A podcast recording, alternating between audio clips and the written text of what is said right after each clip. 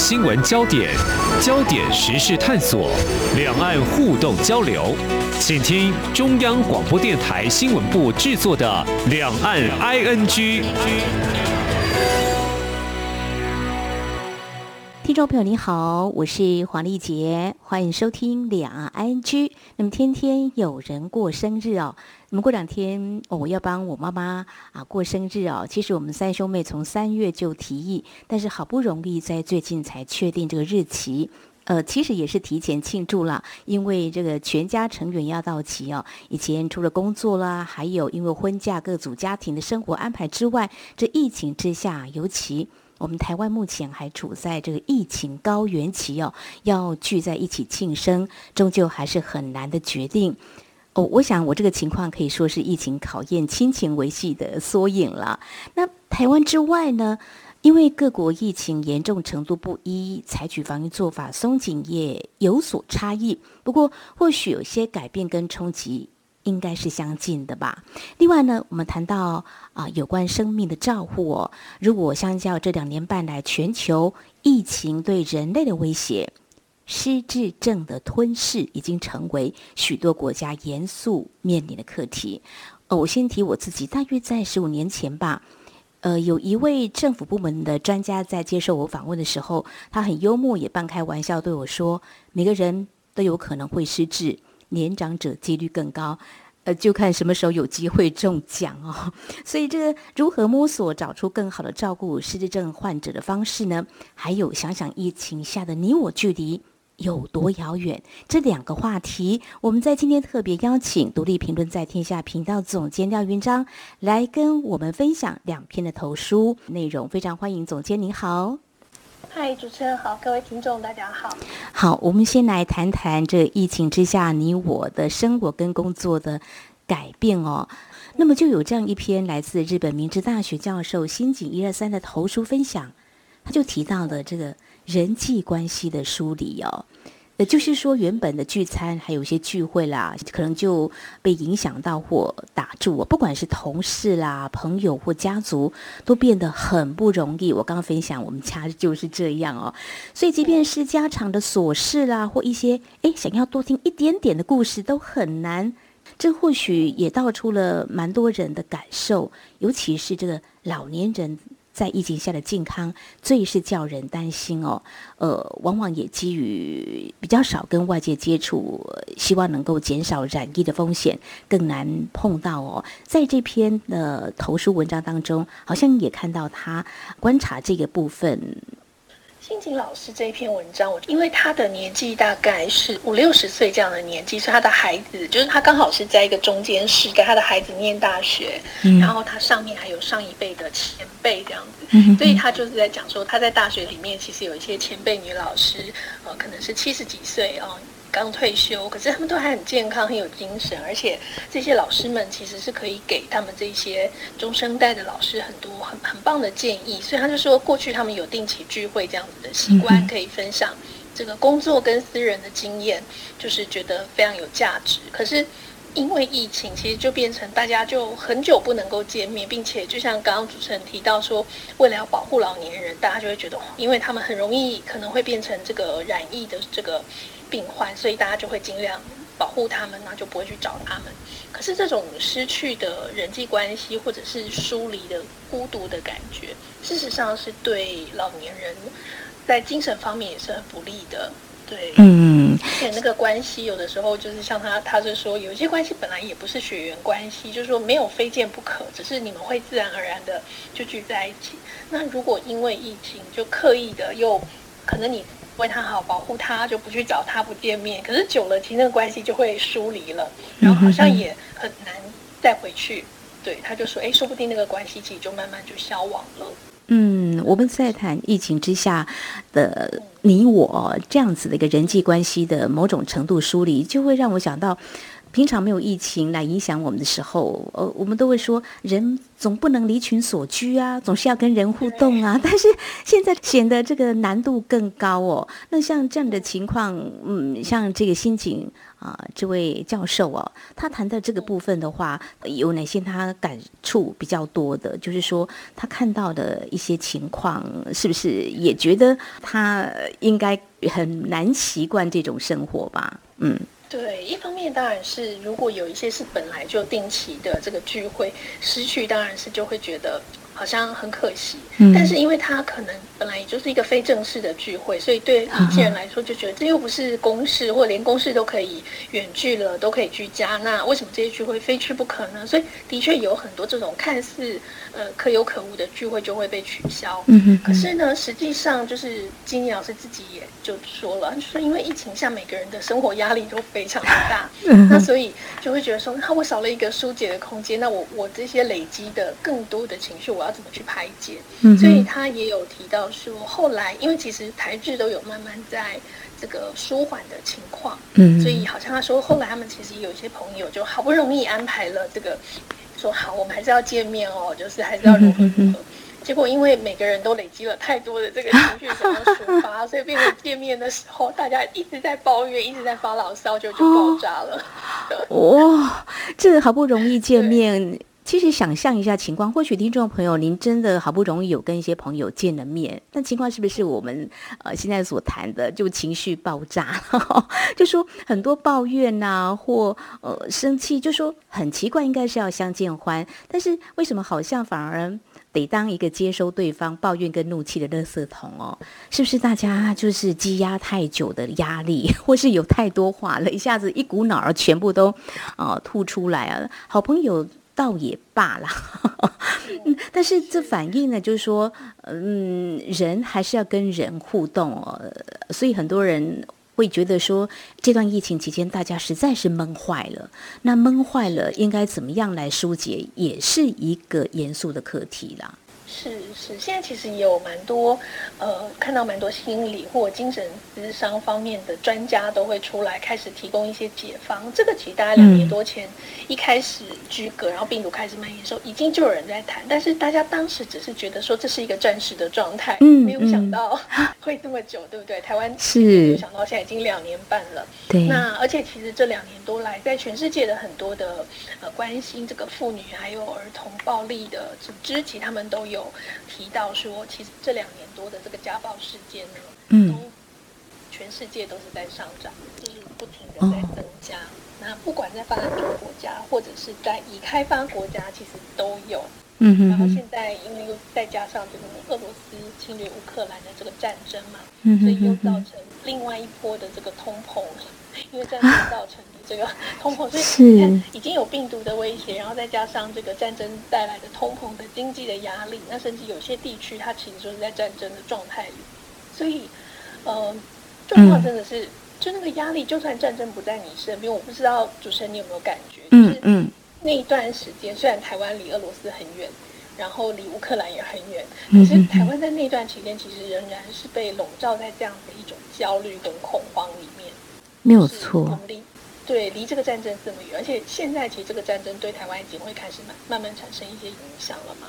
嗯，就是我们的呃通货膨胀，没错，影响到我们的经济生活。对，不光只是台湾，许多国家哈，在疫情之下，嗯。有时候会觉得自己的心理素质到底好不好？也许呢，真的要找个专家来倾诉一下哈，或者说用什么样方式来排解？我们怎么样去做心理的调试，才不会造成社会的另外一个隐忧？我觉得这才是一个需要正视的问题哦。啊，比较正面的讯息也让大家在节目当中啊掌握一下，就是我们提到日本嘛，哦，日本他已经宣布六月十号。要重新开放魁伟大约两年的外国观光客入境，那开放对象就是先针对感染风险比较低的国家，台湾、中国大陆、美国、南韩，大概有将近一百个国家跟地区，那么是可以入境来观光的了啊。好，大家也关心一下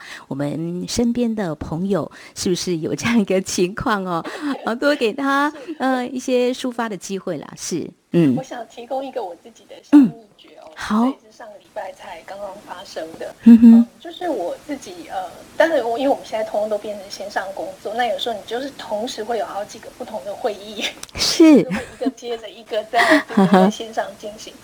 然后就就觉得啊，天哪，你好像就是看起来是在家工作，可是事实上你你是比在办公室工作更忙乱的。那那时候就我在跟同事讨论一件事情的时候，就就有了一些情绪跟火气。可是我等一下有下一个会议，必须要让我心平气和的去开。那我中间有个小小的这个空档，我就想不行不行，我要去转化一下这个事情。那我要做什么？所以我后来就决定去做一个面包。去揉一个面团，对不对？因为 面团发酵需要时间嘛，所以会议时间刚好可以让它发酵。嗯可是我在揉那个面团的时候呢，就可以摔打它。它对你把你的那个手的那个力量，就是揉在那个面团上。对对对，嗯嗯嗯，一个很棒的面团啊！哎，这太棒了，听众朋友呃，可以来试试看啊。你讲到这个，我也想到，嗯，在疫情之前吧，有一次巧遇我们这个主管，我们就谈到说，你这么的忙啊，那您。还会下厨做三餐吗？说哦会哟。我说啊，你哪有什么时间啊？说你不知道啊，这工作压力是一回事啊。有时候进到厨房剁菜的时候啊，有时候也可以抒发一点这个压力。啊哦，我今天这个哦就觉得嗯，大家。彼此也可以提供一些建议啦，试试看啦哦。总是压力不能够压抑啦，因为真的有时候我们会说，像日本人看起来就是很谦恭有礼啦，那都一切看起来都嗯没什么事儿啊。呃呃，台湾人给人感觉就是很友善、很热情啊。所以有时候我想一想，哎，日本人有有时候会让人觉得，呜呜，怎么会做出这样的事情？是不是这个压力锅没有适时的让他？啊，释放出一些压力哦，所以大家还是呢要时时的检视一下自己，如果觉得很不露的感觉，慢慢的哈。那种感觉越来越强烈的时候，赶快让自己舒压，我想是比较好的。好，这是在我们的节目前半阶段，非常谢谢我们独立评论在天下频道总监廖云章跟我们分享，呃，独立评论的一篇投书啊，谈到这个疫情下的友情啊，我们希望不会变质。我们希望能够更好哦。那么大家互相啊能够关心，我想这是一个重点哦。好，稍后节目后半阶段，我们再请总监来跟我们谈谈另外一个关心的话题，就是失智症如何照顾，让他们生活能够更美好。我们节目稍后回来。不只有新闻，还有您想知道的两岸时事，都在《两岸 I N G》节目。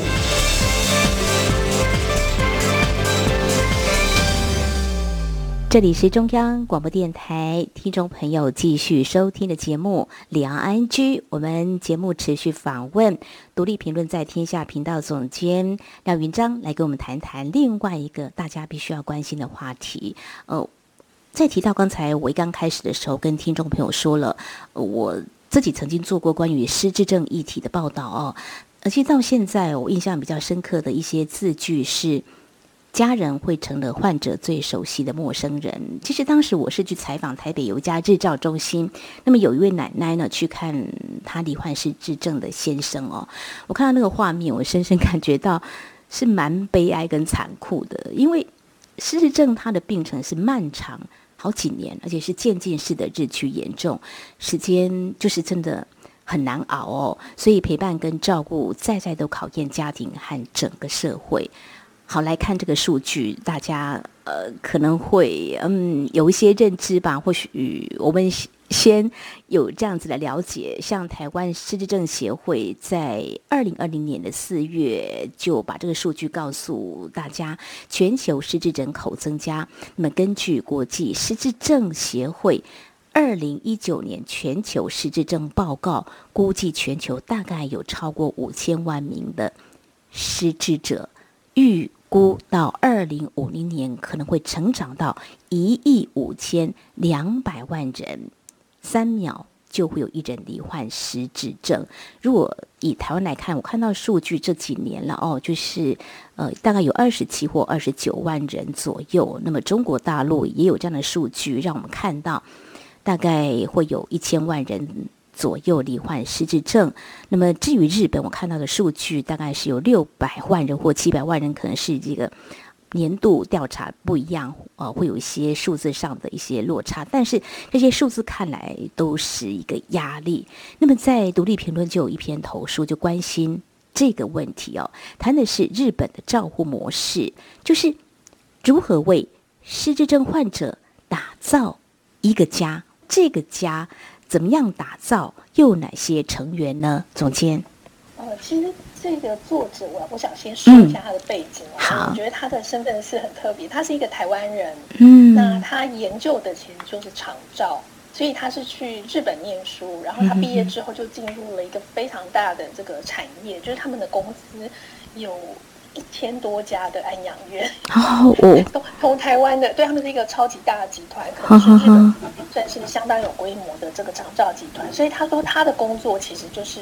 呃在管理这些失智者中心。嗯那因此他就跟我说，其实台湾在想象或者在知道失智者这个养护中心大概就是一种样子，可是在日本其实它的这个种类有非常多种。那他也说，因为现在日本的这个失智者嗯越来越多，他说这个数字其实有点可怕。他们现在的估计是有将近是两千五百万，就是大概到二零三零六十五岁以上人口。然后这个六十五岁以上人口有极高的比例，接下下一步就会是失智对的状况，因为那个失智的比例是很高的。所以他就说，那这样的话，其实对日本来说，他就不可能让所有的失智者全部通通都是。呃，进去安养院要很多人的照顾，而是说，反而是让他们可以生活在社区里面。嗯，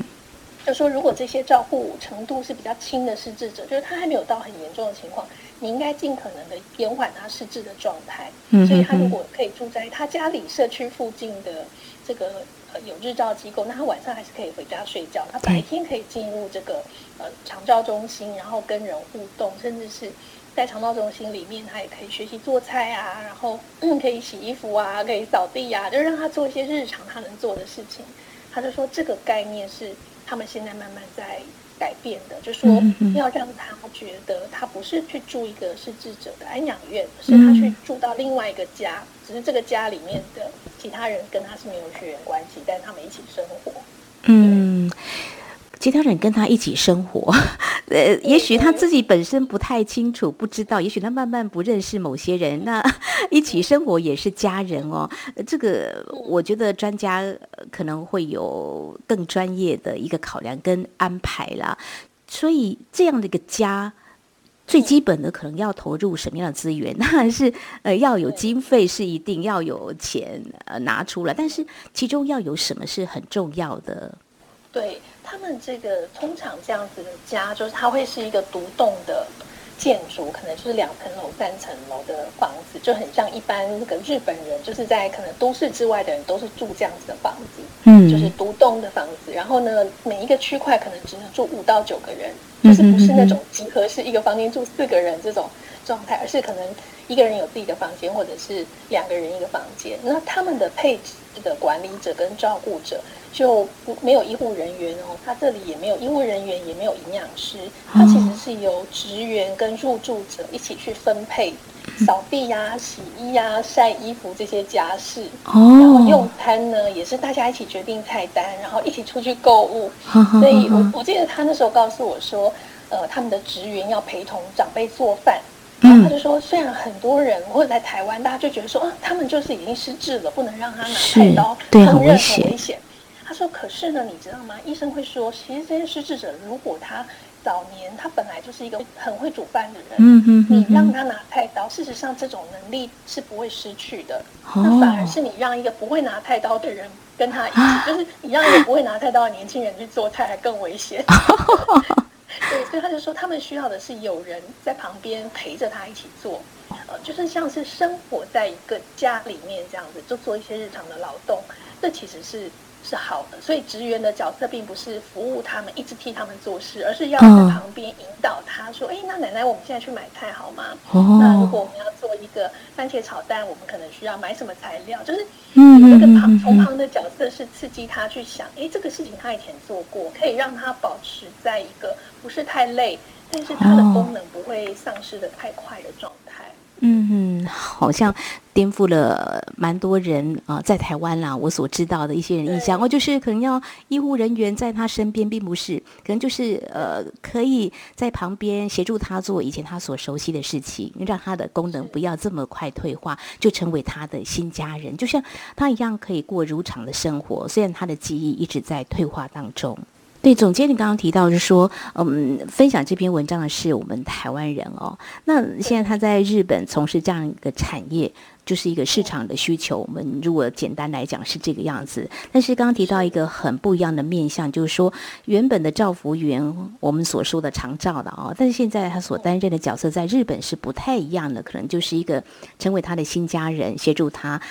啊，这位失智者过去所。熟悉的，或是开启他一个你可以尝试的生活的享受，有机会跟他们聊，就说这种呃工作的任务的转换，他们觉得会比较困难吗？还是有哪些是可以去学习的呢？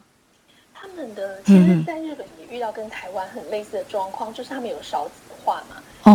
在招募人员上的确也会遇到很大的困难，就是说有没有那么多人愿意去做长照的工作？是。所以后来他们的一个做法也是，他们会搭配，就是有日本人，嗯，然后同时他会搭配东南亚来的看护工。哦。对，所以他说他其实几年前他也担任呃他工作的其中一个角色，他是负责要训练从菲律宾来的看护工。嗯哼哼。然后呢，他们他说菲律宾来的看护工来到他们公司之前，有一件事情是他们公司的日本人和台湾人要学习，就是他们要了解东南亚文化，然后他们要了解他们要怎么跟这一群。来跟他们一起工作的看护工啊，一起合作，所以就是说，看护工来日本要学日文，要开始从日文开始学，然后要学日本的文化、日本的呃应对进退。呃，这各式各样，他们必须要从很基本的东西开始学，学会之后才能开始去服务这些老人家嘛。嗯那呃，然后同时呢，他们也要求就是日本的职员要能够理解东南亚文化，理解菲律宾文化，他们来的是什么样的地方。嗯那这些朋友他可能习惯被什么样的方式对待？比如说有一个很大的文化差异是，在日本里面的那个阶级观念很重。哦。就说。日本的，我们有在日剧里面看过一些，就是他们的主管在骂人的时候都是很凶的，就是会直接当面斥责，对 对对。然后呢，但是在菲律宾人，这个他们是很在乎他们的尊严，你是不可以这样当面骂菲律宾人，他们会生气，而且他们会因为这样就离职，他就不要做了，因为他觉得你羞辱他，嗯，你就是剥夺他的尊严。所以他说他们当时在管理的时候就发现了这样子的状况，那就花了很多的时间两边说服。嗯哼哼哼。后来他就说，他觉得他自己从中得利的是，以前呢，就是台湾人就默默忍受被这个日本主管痛骂 这样子的一个。可是后来自从这个，因为他们上面最高层的主管说，这些菲律宾人对我们很重要，要千方百计把他们留下来，不能让他们回国，所以要对他们好一点，不要再骂他们了，然后要好好沟通。于是呢，就是整体呢。的这个主管就不能再骂员工，包括台湾人也不会被骂了，所以他就很高兴说：“哦，我觉得因为菲律宾人的抗议，所以 我也一起得到了这个好处。”就说多元文化这件事情，他在这个现场，呃，为了职场的平和，他就他们就被迫必须要接受多元文化。嗯，那这个多元文化，它可以被实践，他更尊重这些服务者的时候，其实这些服务者他在做他的工作，也可以做得更好。嗯，说对日本来说，他们就是真的需要很多的人力。像他们这几年也开放，让很多的东南亚员工进入到日本，未来也有机会成为这样的做法，其实都是希望可以让这个社会可以更呃平和，而且他就是去减缓那个因为少子化、高龄化造成这个社会的危机。嗯，好，这是日本文化上这件事情是非常有趣。我我觉得也蛮重要，就是理解文化的差异，真的才不会有一些误解，这点是很重要。我想日本已经在改变了，台湾早就引进了看护工，也许我们也应该早做这方面的准备啦。好，谈到这个文化差异，其实我们刚刚有提到，不光只是日本啊，在台湾，我个人有些感触。那中国大陆，刚刚我们提到个数据，这个数字也是很惊人的，他们也是面临高龄化或失智症。如果说高龄跟失智症是画上等号的话，我相信中国大陆应该也有看到这个问题。那在日本有一些啊这方面的相关照护产业，应该也会有一些想法，是不是可以帮助一些人？这个部分的话，不晓得这家公司是怎么样来看待这件事情的呢？哦，对，这位作者他其实也刚好有一个机会，之前就是和中国是有这样子的产业来跟他们接触，因为中国现在面临高龄化的状况也很严重，因为他人人口是日本的更多倍嘛。对。那但是。他们后来双方就开始接触，而且一开始设定就是以大城市、一线城市为主，就是北京、上海、深圳、香港这样的，就是比较大、有规模，而且是可能居民是负担得起，因为他们想要引进的是高端，就是日本的高端的这一块。结果他们开始去呃彼此了解之后，就发现双方的期待落差非常的大，因为其实日本对中国的市场非常有兴趣，因为那是一个超级大的市场，而且中国呃的经济的状况很好。所以他们觉得这个一定有很大的这个市场的利基，嗯可是他们去了解这个文化之后，就发现说，呃，它的概念是很不一样。就是在中国，他们不希望老人做太多事，就是他们希望的是老人被照顾的无微不至，就是呃，二十四小时有医生护士在旁边，然后他们就是呃，完全就是茶来。张口，然后饭来伸手，就是完全不需要自己做任何事情。他们就看到在日本说：“哈，你还要叫他去买菜，你还要叫他自己做这个做那个，那怎么成呢？这个就是要让他好好的被伺候啊。然后我要家里随时有看护，是二十四小时 stand by 这样。嗯那日本这边就说：哦，可是我们不能够让我们的员工、专业人员，他们不是不是不是奴隶，就是不不能这样子对待，也不是长工。”嗯，所以后来好像是在这样子的模式、服务模式上面，其实发现那个落差很大。就是说，对于怎么样照顾老年人这件事情，怎么照顾呃失智症患者这件事情，呃，日本跟中国有很不一样的概念。嗯，因为其实我觉得台湾也比较能够理解类似大陆的状况，因为我们毕竟是很类似的儒家文化、华人文化，就是老人家就是要这个。对对对，颐养天年嘛，你直接做这个做那个，对对，而且老人家可能自己心里也会觉得，啊，还要我做这个很辛苦。是。但是日本现在的概念已经跟比较多先进国家是很像的，就是说如果你可以持续的工作，他们现在也鼓励六十五岁之后的退休人力再重回职场，重新设计。你如果可以做到最后一刻，其实那对你是更好的，因为工作作为一种保养的方法。是。但是这个对于可能富有的这个阶级来说，就是哦，不过。我们在看到很多企业家也都是这样子，很多企业家也都是不退休的，呃，因为他的工作就是他保养他身心很愉快的一个方式。嗯嗯嗯。呃，我觉得这个还是在典范转移中，哎，就是可能日本现在的做法跟可能欧洲、北欧的一些国家，因为比较相近，嗯。不断的在延后这个退休年龄，就是鼓励高龄者再回到重回社会，因为其实在社会工作也是一种很好的保养方式，你的人际关系都可以一直保持很活络，嗯，觉得。对这个社会有贡献，然后你可以做部分工时的工作，你不用去占年轻人的工作，但是你仍然可以跟年轻人生活在一起，这会让你更有活力哦。没有错。所以，嗯，我觉得他在这个典范的转移中间，目前我们还看到，就是说，即便我们都在亚洲，即便我们这么近，嗯，我们对什么是好的照顾这件事情，其实还有很多。可以去想象跟发展的空间，没有错，没有错。我们在台湾会常说“退而不休，不如积极的来看”哦。其实看到我们的劳动部也鼓励大家，呃，是不是在退休之后还可以继续再就业？当然有人说，嗯，那是因为高龄化的关系。其实我们可以从不一样的面向去看这个问题啦。那其实刚刚触及到有关对失智者的一个照顾，嗯，在台湾是不是能够有所改变？可能也需要一些时间。呃，台湾也有一些民间照护机构很积极在尝试各种可能了哦。那刚刚提到啊，这个就是打造一个家，我觉得空间很重要。台湾到底要用什么方式把这个空间给打造出来？好，最后提到我曾经在当年进行相关报道的时候，就是到位在天母的另外一处，它叫做家屋。它就是仿照日本的模式经验，我真的很深刻记得，它出具雏形的家屋就相对我刚刚提到日照中心比较温暖，而且夹杂有更多的欢笑。那时候一一位督导告诉我，那过两天呢，我又带我们的长辈去社区的便利商店购物哦。那就也就成了我离开这家屋听到的一个希望，最后录下的声音。你相信哈很多人都在为如何照顾失智症患者努力付出，也投入更多专业。所以在今天要非常感谢我们独立评论在天下频道总监啊廖云章的分享。那么也谈了疫情对我们心理生活的改变哦，我们可以啊怎么样做最好的？啊，这个情绪的舒压，非常谢谢总监，谢谢你哦，谢谢主持人，谢谢。好，以上呢就是今天节目，非常感谢听众朋友您的收听，华丽姐祝福您，我们下次同一时间空中再会。